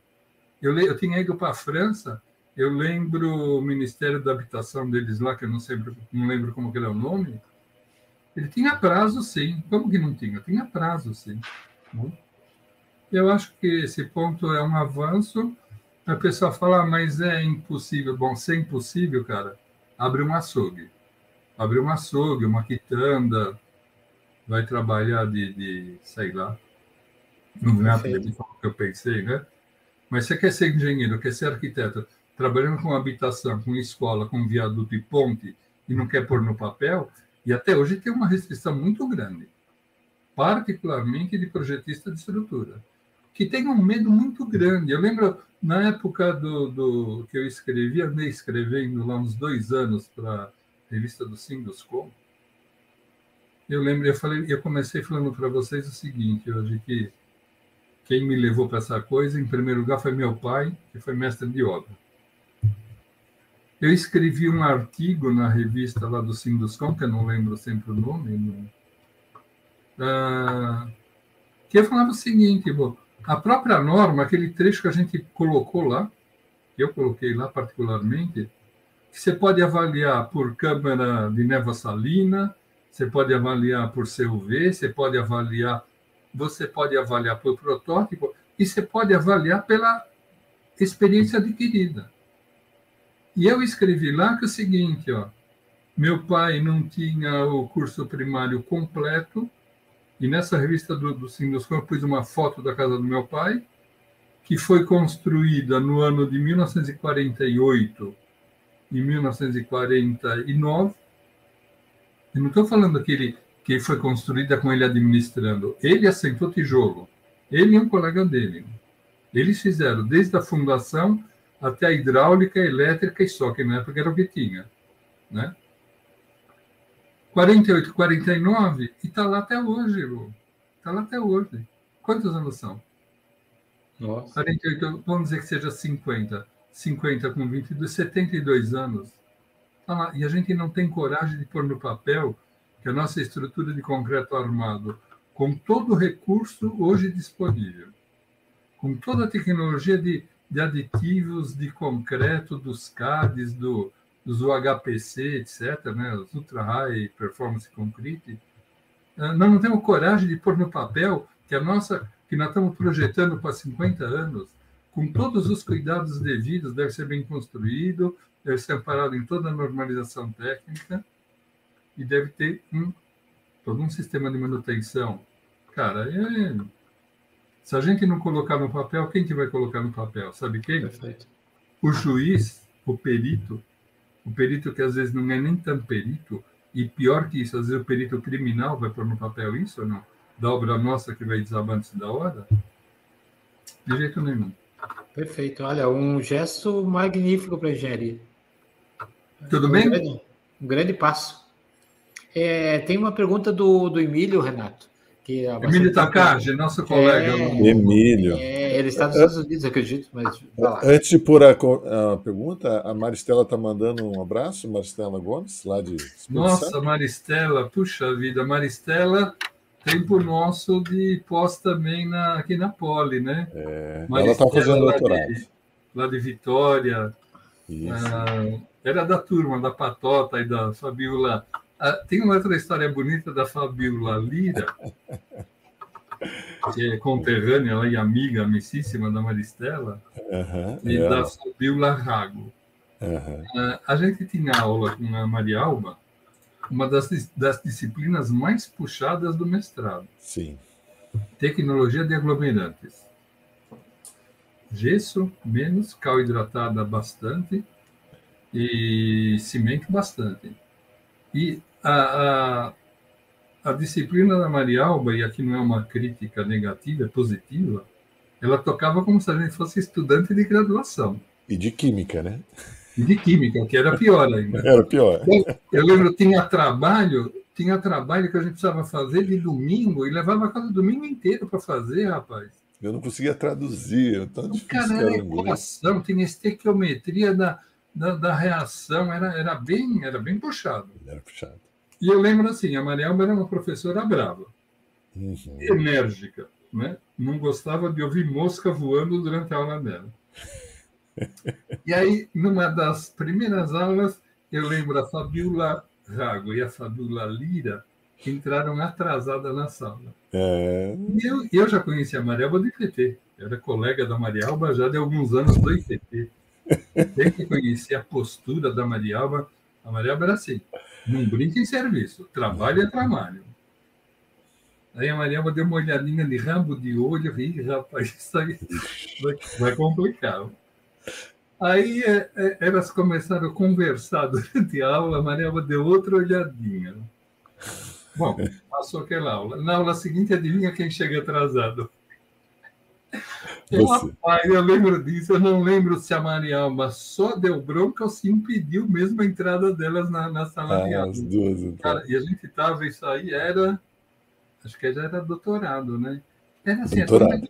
era Eu era doutorado e elas eram mestrado. É mas um tempo bom, fantástico. Foi um tempo, foi um tempo muito ah, bom. Contar, aproveitar que você está falando, a Marialba chamava uma de chapisco e outra de. Como é que era? Chapisco e reboco? Não, não lembro, não lembro. É, não lembro elas não que lembro. contam. Conta aí, Fabiola. É uma dupla? Fabiola. É uma dupla? É, uma, Fabiola Lira e Fabiola Rago. Né? É. Rago está aqui em São Paulo com a gente, professora do Mackenzie, né? E a Fabíola Lira era lá no Espírito Santo. Então, eu acho que a Lira era o Chapisco. Ah, a Rago aqui, ó lá. Olha ela aí, ó. Querido Écio, lembranças gostosas. Obrigado por lembrar tanto carinho dos nossos velhos e bons. É, lembra, Fabíola. É, foi muito bom. Foi muito bom. Era uma turma. É assim, eu sempre fui adepto assim. Chapisco ah, e Reboco. Sabe, eu sempre fui bagunceiro, né? É, Chapisco né? e Reboco, ela confirmou. É. Eu sempre fui muito bagunceiro. Muito bagunceiro. Meu tempo de estagiário no IPT, não, não vou contar um décimo das histórias ou um vigésimo que.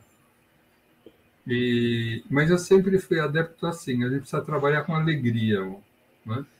Eu lembro, eu falei. Bom humor, bom humor. Uma, uma das, das noites que a gente passou no IPT, trabalhando, se não era nessa noite, estava eu e Eduardo Yoshimoto. Uhum. Eu era um cara super bom, assim, eu não tirando o Paulo Helene, que aquele dia foi quase que uma, uma convocação assim, meia forte, as pessoas passavam trabalhando comigo, a gente passava a noite. Acho que o único que eu pedi mesmo para passar trabalhando foi o Paulo Lenine. Essa noite eu estava com o Eduardo Yoshimoto. E eu lembro do seguinte: estava um frio medonho, estava muito frio. E de madrugada eu me lembrei de um detalhe. O falecido Raduan, José Eduardo Vieira Raduan, tinha ganho um vinho italiano de um cliente no meio da tarde. E eu lembrei bem, rapaz, porque ele lembrou, mostrou a garrafa para a gente, né? Metido a besta, assim, ah, que eu ganhei aqui, vocês já ganharam vinho italiano? No meio da noite eu falei, Edu, de madrugada, foi o Yoshimoto mesmo. Edu, rapaz, tá um frio, se não tivesse aqui uma pinga, um negócio para tomar, né? E aí me veio na puta, o Vico do Raduan. Você sabe o que significa a, a chave da sala do Raduan? E falou, porra, não sei, vamos procurar. Achamos a chave. Achamos a chave de vinho. Achamos a chave, abrimos o vinho, não, não sei como que a gente não tinha saca-rolha, mas abrimos. Mas era IPT, né? Inventaram o né? saca-rolha. Inventaram o saca-rolha. Pois é. Tomamos o vinho e no dia seguinte eu fui coloquei devagar, no mesmo lugar, deixei, não, na mesma noite, eu deixei no mesmo lugar a garrafa de fígado Só que é o seguinte, rapaz, quando eu tinha sacanagem assim, já sabia, né? Eu já veio direto na minha sala, né? Ah, é. Não vou falar o termo que ele usou em relação à minha progenitora, né? E nunca vai. Italiano, oh, né? Italiano. Você tomou meu vinho, né? Eu falei, pô, mas não foi sozinho, não, hein? Vamos de leve aí. Tinha Pessoal, Acho que é mais ou menos isso aí, né? Tem mais alguma coisa. É, só para você entender, ele falou um pouquinho da Maria Alba, né? E, e o brigadeiro foi parar na cabeça da Maria Alba. Então você já foi parar na cabeça da, da Maria Alba. Por sorte, assim, ó, ela tinha um cabelo. Naquela época usava um cabelo. Acho que era com laque, né? Era laque, né? Protegeu. Ia ser assim que bateu, o brigadeiro bateu e caiu. Por sorte, caiu no banco de trás. Né? Eu sei que ela pôs a mão na cabeça, olhou para trás assim. Eu era, eu era o cidadão mais honrado, mais quietinho ali, olhando, mas tinha sido eu. Tinha sido Fizeram... Tem uma história, tem uma história mais triste ainda, rapaz. A gente saiu para o interior uma vez, em quatro. Acho que aí eu. Ah, não lembro quem eram os quatro. Ah, eu, era Bianchi, Alessandra Bianchi, o Júlio Fies, Júlio Fies, engenheiro, e acho que a. Puxa vida, esqueci quem era a quarta pessoa. Mas no jantar, eu tive a. Olha, olha, olha só, vocês estão falando com um doutor, etc. e tal, né? Não posso dizer que não sou, mas eu tive a brilhante ideia de, comendo uma azeitona, fazer uma cusparada do caroço da azeitona na cabeça do Fies. Foi tão forte, foi tão forte que passou por cima do Fies e aí se na, na cabeça de uma menina na outra mesa. Rapaz do céu. Essas histórias eu vou te falar, viu? Eu acho que o pessoal não sabia dessas, não. Ah, né? Mas é, é, esse é o lado humano, né? É, esse é o bom. É lado, mas assim, a gente saía, ficava uma semana fora, Descontrair, né? Num périplo, eu lembro em obras, não lembro exatamente qual, mas a gente passava o dia inteiro numa obra, de noite saía, ia para outra cidade, chegava, punha a coisa no hotel, ia comer alguma coisa, isso quando achava, hein? Eu tive uma, uma cidade que eu fui, graças a Deus não lembro o nome, cheguei, eu e Mitsu, eu e Mitsu, é, chegamos na cidade, tipo, era umas dez e meia da noite, sem comer, por teimosia minha, porque o Mitsu queria comer antes da gente ter saído de uma cidade. Em suma, passamos a noite com muita fome. Não tinha nada. Na... Era uma, se não me engano, Valentim Gentil. Era uma cidadezinha pequena do interior de São Paulo. Isso que eu estou falando, hoje Valentim Gentil deve ser uma metrópole, tá? Isso eu estou falando coisa de 20, 25 anos atrás. Tá bom?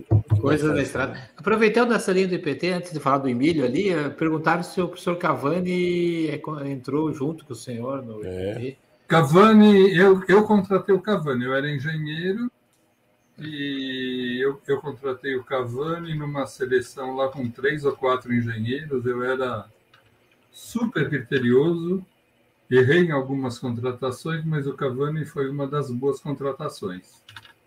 Cavani super sério, super competente, super empenhado. Bacana. Eu vou pôr a pergunta do Emílio aqui, ó.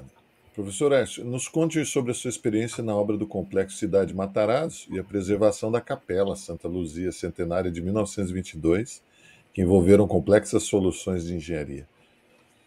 Puxa, Emílio, é boa pergunta, né? Eu saí de PT já está indo para quatro anos, né? E aí, por iniciativa do Bianchi, ele, Maurício Bianchi, né? Ele sabia que eu estava saindo do, do, do, IPT e me levou em seguida lá para a obra da cidade de Matarazzo, uma obra fantástica, né? Então levei lá na realidade para começar a trabalhar com concreto, da consultoria em concreto. Ah, na época os franceses tinham tinham pedido lá tinham tinham um projeto do, do se pedia um concreto escuro, aparente, escuro, com vida útil aí de preferência em torno dos 100 anos. Aí o, o, o Paulo Helene, junto com o Carlos Brites e o Selmo Cooper, mas já tinham feito alguma coisa. Mas, na realidade, quando eu entrei lá, a história era diferente. Ia se tentar, num processo de nanotecnologia, um tingimento do, do, do do, do concreto. A ideia era se dosar um concreto normal e fazer um tingimento. E aí tinha um pessoal que não deu certo, o pessoal aí do sul, de Curitiba, viu, Paulo? Sim, sim, eu conheço. É, conhece? É a, né? é a BIP Clean. Uhum. Isso. Aí a gente tentou com eles, eles fizeram algumas amostras, mas os franceses acabaram Assim, era da, a direção, da guarda, da guarda geral da, da, obra aqui, a direção geral da obra, o diretor técnico e de operações é, é Maurício Bianchi. Uhum. Mas tinha no, no, no, sistema tinha lá o, o grande empreendedor, que é o Alex Alarde, o homem da, da grana. Ele tinha um preposto dele também tocando a obra aqui. E aí, os franceses acabaram não gostando do, do sistema que era do pessoal do Paraná, que eu esqueci o nome, Biotec, chamava, Paulo? Não, a, a, empresa, eu acredito que era Bip Clean, era da Guardia da França. É, também sei, era francês. É. É. Mas aí, assim, aí, bom, eu sei que eu mandei, eu mandei, mandei e-mail para pessoal do Japão, da Coreia do Sul, da, da França mesmo. Só que é o seguinte, todos tinham algum processo mas ninguém dava garantia. Ninguém dava garantia, ninguém assinava embaixo. Nem o próprio colega aí do Paraná. Sim. Não, não, não dava isso. Sem garantia, como não vão fazer? Uma estrutura de. com, com um arquiteto, arquiteto famosíssimo, com prêmios Prites e outros, etc. e tal e com, com vida útil prevista para 100 anos, ninguém dá garantia. Então, aí a gente acabou indo, voltando para tentar dosar um concreto com o pessoal da, da, da né? De, de, na base ainda do convencional, tivemos muito, muito problema de incompatibilidades até de, de aditivos, né? É, entre eles, que a gente precisava um concreto de FCK 60 60, colorido, e não era nem colorido, arquitetônico, com peças diferentes e tal. Ah, bom, tivemos um trabalho ali, o próprio Emílio Takashi ah, acabou ajudando a gente em algumas coisas, porque era um concreto, tinha que ser autoadensável, tinha peças de, de concretagem bem difícil, bem complicada, peças esbeltas. A gente teve problema, alguns problemas sérios de fissuração. Tivemos tratamento, alguns tratamentos lá, e o Emílio Takagi, o pessoal dele lá, deu uma, uma ajuda boa para a gente, né? Mas quando eu cheguei lá, especificamente em função do que ele falou da. da... Bom, toda a obra ali teve, por exemplo, é uma obra assim, uh, tem vários graus de, de Condefat, Compresp, né, de, de tombamento. Ali, a, a obra da maternidade maternidade Matarazzo, do, do hospital e da capela, era grau máximo de tombamento. Então, ele tinha que fazer uma preservação total, toda a envoltória da obra tem, tem que ser como tá, está sendo preservada, restaurada, né? Então, na maternidade, a gente tinha problema, por exemplo, é um prédio de quatro andares que tinha uma marquise de pé direito duplo na entrada. Né?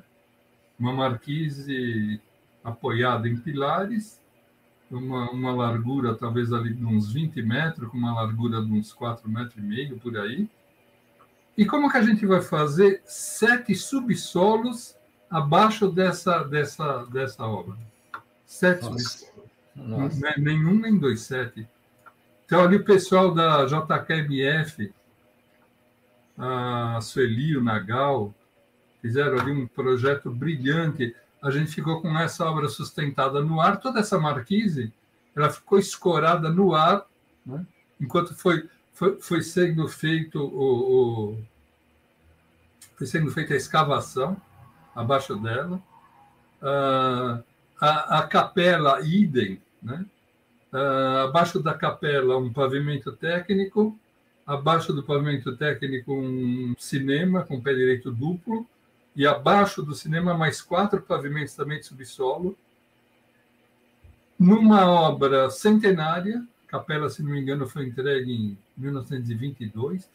Aliás, aliás, esse ano que vem ela vai estar completando 100 anos, é isso aí mesmo. É. E aí, assim, um trabalho lá da Mafei Engenharia, brilhante, o próprio Mafei, né? O Carlos Mafei, o engenheiro Rodolfo, o Luiz Felipe, pessoal super bom deles, junto também com o pessoal do, do, do projeto da, da JKMF, né? E a gente tocando. Uh, porque não adianta, Deixa eu não adianta uma foto aí. obra boa se o projeto não é bom. Olha aí, Paulinho. É, não Nossa. adianta ter a gente ter. Nossa. E aí a direção lá do Bianchi, a gente tomando todo o cuidado, a rigor o seguinte, a rigor, essa capela tinha um, muitas fissuras, né? Era uma, uma fundação com alicerce em alvenaria, uhum.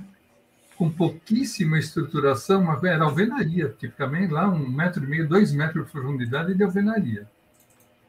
É, tinha alguma coisa de concreto armado, aquele concreto lá do século passado, ainda tudo com barra lisa, né? E tinha muitas fissuras. E a nossa meta era o seguinte: não ter mais fissura nenhuma, fissura nova nenhuma. E, quando muito, aumentar um pouquinho a fissura do existente, né? Eu lembro logo que a gente chegou lá, instalou uma série de selos de, de gesso, selo de gesso, e que eu me recordo, ó, Uh, Paulo, você que está passando a. É o Renato. Sou eu, Renato. sou eu. Renato, o Renato, o teu primeiro estacão à esquerda aí, ó. Vê Isso. se você consegue dar um zoom nele. Aumenta esse mais aqui. um pouco. Isso. Percebe, Renato, esse primeiro trecho? Aí onde você está com o. Percebe alguma coisa diferente nele, não? Tem uma cor diferente, né? A cor diferente, então é o seguinte, ó. Assim que eu cheguei na obra, isso aí estava ainda todo aterrado. Né? Logo depois de um mês, dois meses que eu estava na obra, começou, uh, começou a escavar isso aí. E o seguinte, são oito uh, estacões desse aí, quatro de cada lado. Né? Tem uma viga de um metro e, para vocês terem ideia da dimensão, o diâmetro do estacão acho que é um metro e vinte. Uh, ali pelo meio tem viga, acho que de um metro e cinquenta de altura. Uhum. E esse primeiro estacão que você mostrou, quando a gente tirou a terra, uh, é o seguinte: o concreto tinha desagregado em algumas posições. Hum. Desagregado. E aí o pessoal ficou meio, meio de cabeça em pé, né? Imagina. Que medo! É, imagina assim: um estacão desse aí deve estar trabalhando aí, sei lá, com umas. Não era muito, não, mas vamos dizer aí umas, umas 160, 170 toneladas, mas eu tinha uma, uma sessão bem comprometida. E aí a gente foi lá junto com o Bianchi, sei lá, tem um monte de engenheiro, inclusive o pessoal da Mafei. E aí o seguinte, a gente precisa, vamos escorar. Uma das opções foi escorar essa obra. Foi feito com uma estaca mega metálica antes de prosseguir a escavação. Uhum. Antes a gente, a gente foi feito uma nova camisa, foi feito um, um reforço nessa cabeça inteirinha aí, nesse último... Aqui é um reforço. É, exatamente onde você está mostrando a diferença. É, ele, é, ele, tá, ele foi reforçado, né? Dá para ver que tá. É, os outros estão todos cheios de barro, ele não, está limpo. É. Né? É. E você sabe que tudo esse cheio de barro vai ficar, né? Porque os vai franceses, ficar. ó, a parte do, do cinema, fizeram, o, o, o, tanto o projetista de arquitetura, né? Como o próprio Alex Alarde, que é o investidor, teoricamente é o dono da obra, ele achou super bonito então, dentro do cinema, esses, esses pilares vão ficar aparecendo assim, do ah, jeito é? que está aí, ó. Do jeito que está, não vai ter nenhum acabamento. Nada, é. Então, eu estava lembrando isso porque, ó, a, a esquerda daquele pilar que você, tá, que você mostrou, daquele estacão, ah. lá para dentro, lá para dentro. aqui para dentro. dentro. Isso, por aí, ó. A gente colocou algumas estacas mega, com um projeto lá do Mafei também, e no estaqueamento dessa, dessa mega, uma outra fissura que estava lá com um selo de gesso, abriu um pouquinho de nada. Um pouquinho de nada. Todas essas fissuras depois iam ser restauradas, né? Mas o nosso Fantástico. ponto de honra, nosso ponto de honra era não, não, não mexer nada aí. Mas lá Bom, teve coisas assim muito bonitas, né? a dimensão, Paulo, aqui, ó. O tamanho das é, a escala, mano. É, essa obra, ela, tá, ela foi inteirinha restaurada, o pessoal da Croma, restauradores da Croma, não só essa, essa envoltória da capela, aí não, a, a, ela foi restaurada não só as fachadas, que é todinha preservada, mas toda a parte interna, pisos, todo o piso original foi, foi parte dele foi mantido, o altar foi mantido, todas as, as estátuas de santos que tem, tem dentro da capela foram todinhas restauradas por esse pessoal, e ficou uma obra, uma obra muito bonita. Ela está hoje em 100% concluída. Nossa, fantástico. que fantástico. Fantástico. Legal. Paulinho. A rigor, aliás, amanhã, amanhã a gente tem uma visita na obra do pessoal da FAO, lá com a professora Fabiana Oliveira, mas é. agora já está toda concluída. Nós vamos olhar os finalmente, né? Finalmente. A gente teve muitas visitas durante a fase de, de obra, né? E são coisas únicas de, de, de engenharia. Fantástico, fantástico, muito bom ver. Uh, no, no prédio que era o antigo hospital, aí tem um detalhe. Quando o Maurício Bianchi me chamou a primeira vez para conversar, uh, tinha, logo que eu saí de PT, tinha, tinha um, o escritório era num sobradinho, em frente, da, da, em frente do antigo hospital. E eu cheguei, a primeira coisa que eu lembrei, quando fui conversar com ele, é o seguinte, meu velho pai, meu falecido pai, falava assim que ele havia sido operado da apendicite lá no Hospital Matarazzo. Eu jamais imaginei que eu iria trabalhar embaixo do Hospital Matarazzo. Não, trabalhou então, embaixo do hospital. É? Trabalhou embaixo do hospital. É, embaixo, em cima, dentro, porque vai ter toda uma parte na, na parte superior também, é. né? vai ser lá, vai ter restaurantes, vai ter lojas e tal. Uh, vai ter um teatro ali, para você ter ideia, uh, abaixo do, do, do piso do, do, hospital original, cerca de 18 metros abaixo, vai ter um teatro. Nossa. Então, o complexo ali é fabuloso, é um complexo uh, de restauração. Acho que no Brasil não conheço obra de porte assim. Uh -uh. No exterior são raras as obras com esse porte ia ficar ainda muito mais bonito, porque em frente a todo esse complexo foi feito um, um projeto de túnel uh, na rua São Carlos do Pinhal. A rua São Carlos do Pinhal é assim, ela vem baixa, ela sobe na direção da Itapeva e desce de novo lá na direção do Hospital 9 de Julho.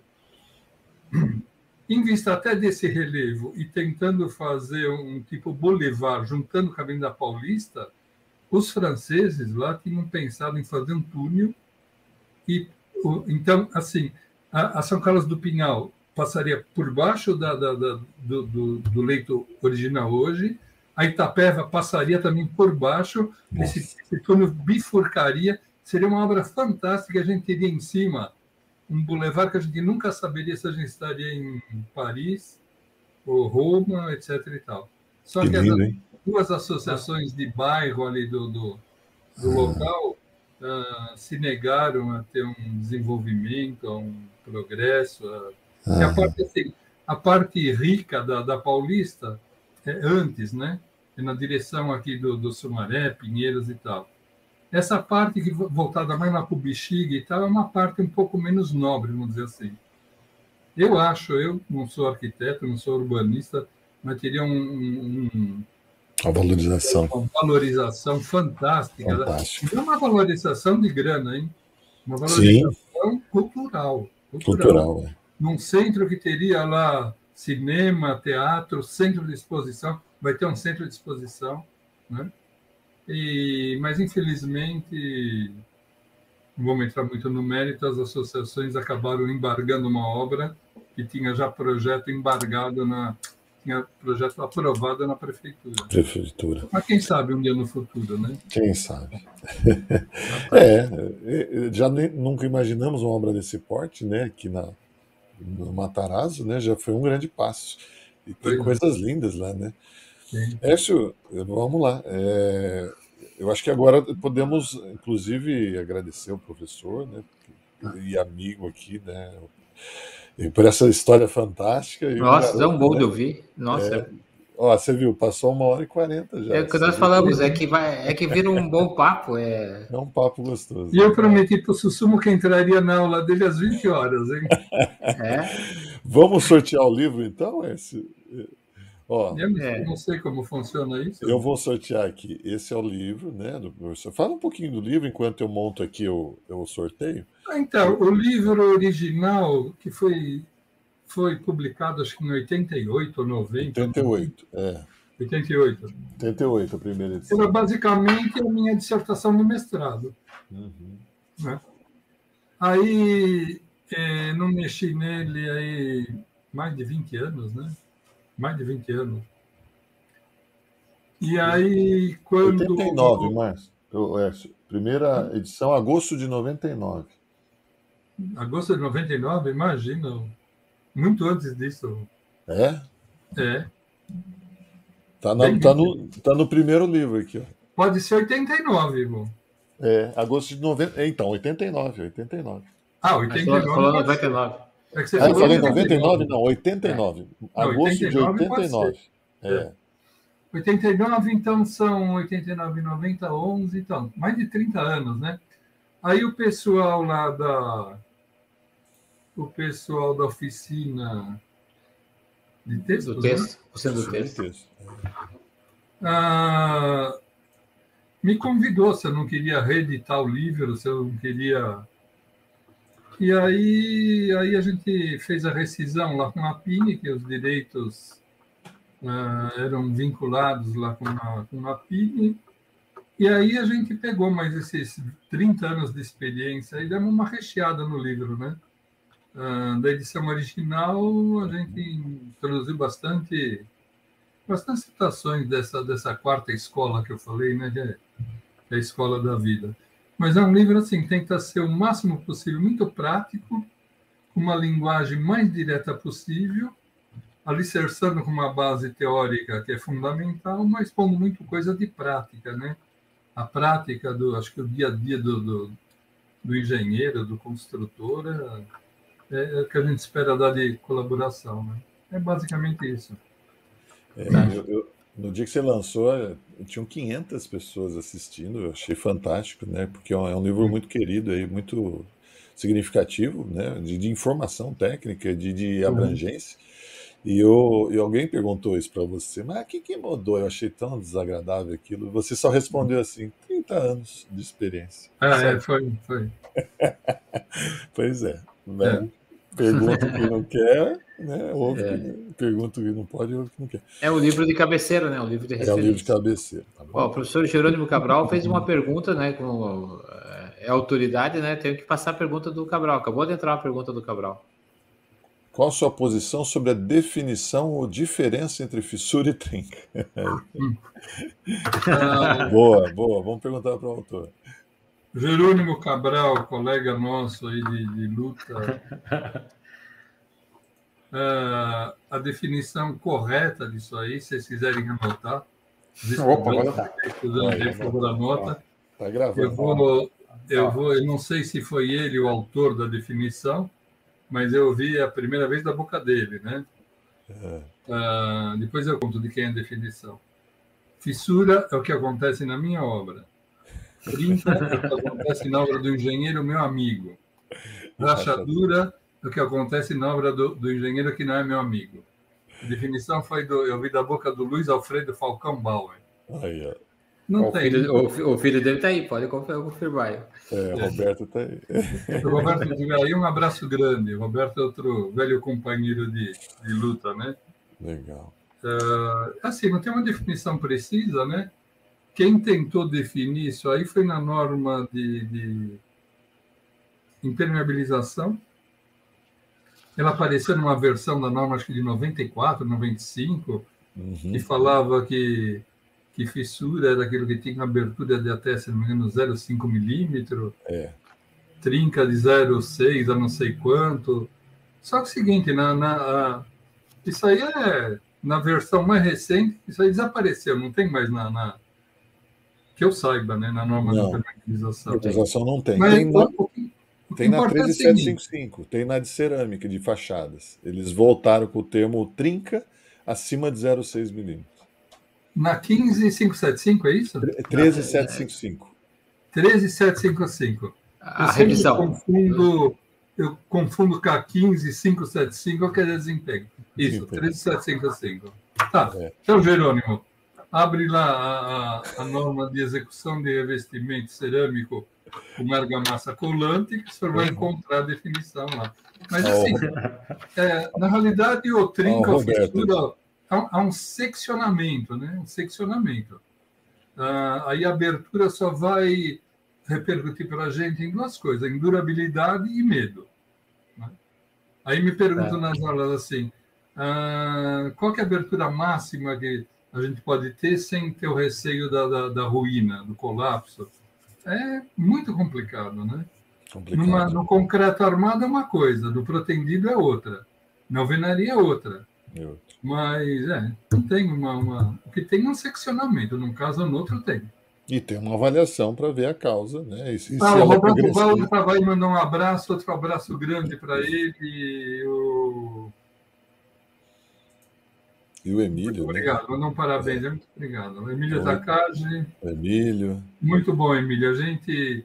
Vamos esperar que sejam retomadas a, as reuniões presenciais que a gente, o Emílio é, é, também faz parte lá do conselho da revista do, do, do Ibracom, mas a gente, dois anos já que a gente faz, faz reunião por computador, né? E acho que ah, é. compartilhamento da, do, do, do, sorriso, da preocupação é tão importante estar junto, né? Uhum. Vamos ver se a gente consegue retomar isso aí.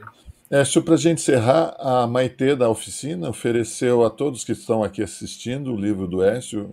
Você entra lá como Boa Engenharia, 25, você tem 25% de desconto, tá bom? Legal, legal. É, um abraço aí para a Maitê. A Maitê está aqui assistindo com a gente também. Uhum. Tá. Obrigado oficina de texto, né? ela é muito gentil, a Maitê. Está aqui, ó. O, o link está embaixo, loja offtexto.com.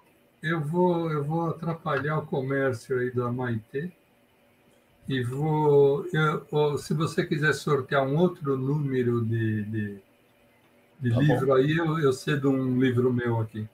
Tá bom. Então Nossa, então vamos lá é mais. Aqui o senhor tá não pede, o senhor manda, professor.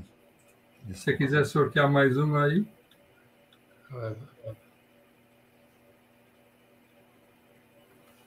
Aí a Maite vai deixar de vender pelo menos um livro, né, Maite? É, não vai, não vai ficar triste. Tá o João Fernando não, Dias não, participando não, também. Esse pessoal é muito profissional, né? Esse pessoal da oficina de texto, se a gente pegar os autores aí, que eles têm mecânica dos solos, estrutura, patologia, tem gente muito boa aí escrevendo com eles aí. Ela, né? Tá aqui, vamos lá. Então, mais um livro, então. 77 foi o número sorteado. Perto, tá? próximo aí, né? É. Deixa eu ver aqui quem que é o 77.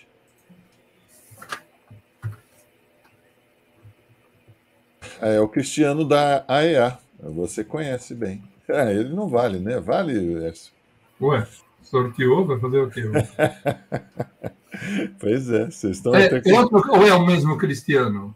Não, Não é, outro, é outro Cristiano. É outro. O outro é o Cristiano 69, Souza. né? 69. É. É, Puxa, foi o Cristiano Souza, Israel. E agora é o Cristiano da, da EA. Né? Tá bom, então. Tá? Olha lá, os dois cristianos então, tá sorteados. Tá bom? Tá bom, então. Então, Pessoal, agradeço, as últimas palavras. Uhum. Agradeço a oportunidade de vocês aí. Boa sorte no, no blog, no canal, sei lá no que, que vocês têm aí. E a gente se cruza por aí, tá bom?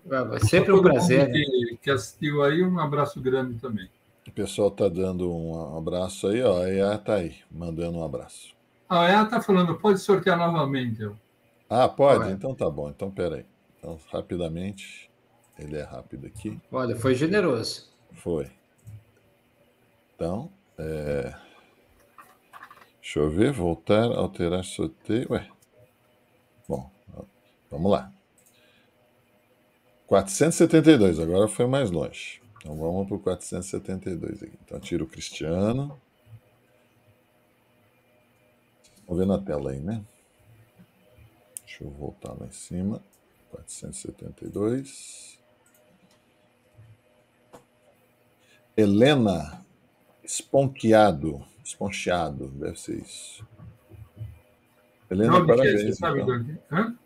Não, aqui só aparece o e-mail dela. Então a gente vai entrar em contato, Écio, tá? E eu tá te bom. passo. Eu vou pedir. A gente tem um e-mail que a gente passa para a pessoa. Tá bom, então. Tá? Tá, tá bom, tô saindo aí, tô saindo. Pessoal, muito obrigado. Um abraço grande para vocês aí. Ele vai sair que tem aula para dar, né? Écio, ah, muito tá obrigado. Écio, muito obrigado aí. Até qualquer hora se Deus quiser. É. Gente, boa, bom descanso, bom, boa noite. Agradecemos ao professor Écio. Quem quiser adquirir, então, loja off texto, entra com Boa Engenharia 25, você já tem 25% de desconto. Maite, muito obrigado aí. É, professor Crivella, Gerônimo Cabral, Matheus, Carlos Chegatieri, obrigado aí pela presença de vocês, Fabiola Rago, Fabiola Lira, é, o, o, o próprio o, Emílio Takagi, a Priscila lá de, de, Salvador. Queremos agradecer a todos vocês, Leonardo Rudiero. Obrigado, obrigado a EA por estar participando. É, quem mais? Roberto Falcão Bauer. Eu vou esquecer, não, não posso esquecer ninguém né, aqui, né? Muito obrigado a todos vocês pela, pelo carinho aí de sempre, né? Vocês estão sempre quarta-feira aqui com a gente e a gente agradece. Paulinho, ficou a lição de novo. Ah, nós não combinamos, né, Paulinho? Mas ficou a lição de que nós temos que ter paciência. Tudo na vida é galgado e galgado com muito suor. Ninguém que chegou aqui, né, com por brincadeira ou à toa. E, e, e, a gente tem que ter paciência, gente. A gente não pode. Você vê que o Wes falou, todos falaram, todos que vieram aqui, o, o Paulo Helene, o Roberto Falcão, tudo é um passo a passo. E se você quer ser patologista, né? Hoje até tivemos lá com o pessoal do MC a visão do patologista. A visão é você tem que ter experiência de vida, não adianta, né? Até o Regatieri escreveu aqui, as pessoas não dão valor aos cabelos brancos, né? Mas é o cabelo branco é isso aí, ó. Você viu o que, que o Écio tem feito. E, né? e virar a noite, né? Você viu quantas noites a pessoa virou. Né? E é, é, maravilhoso ouvir essas histórias. Né? E esse, essa é a, é a grande mensagem desse programa. Exatamente. Obrigado a todos. Bom descanso, Paulinho. Pessoal, fica... viva, viva a boa engenharia. Viva a boa engenharia. Fiquem com Deus.